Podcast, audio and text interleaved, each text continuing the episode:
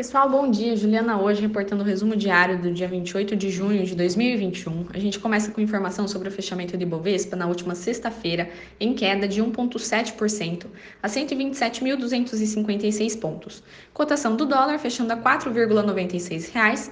Índice americano S&P 500 a 4.280,70 pontos e cotação do petróleo Brent fechando a 76,09 dólares. A gente começa com o noticiário Brasil, em que o governo enviou ao Congresso o segundo turno de sua reforma tributária.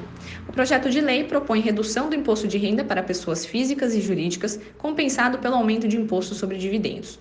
O texto também define um imposto único de 15% para fundos, altera o período de impostos sobre a negociação de ações de mensal para trimestral. Depois da entrega do projeto de lei com a segunda fase da reforma tributária, que trata das questões relativas à renda, a Câmara deve dar os passos iniciais da tramitação, o que deve acontecer em paralelo à do projeto entregue no ano passado, que unifica o PIS e COFINS. A proposta é prioritária para o governo, principalmente a parte que trata da ampliação da faixa de isenção do imposto de renda da pessoa física, mas as discussões sobre os demais pontos que vão compensá-la não devem, não devem ser simples. O governo federal inicia a semana pressionado pelos desdobramentos das negociações para a compra da Covaxin, depois de que o deputado Luiz Miranda e seu irmão, que é funcionário do Ministério da Saúde, terem relatado pressões atípicas para a aquisição do imunizante.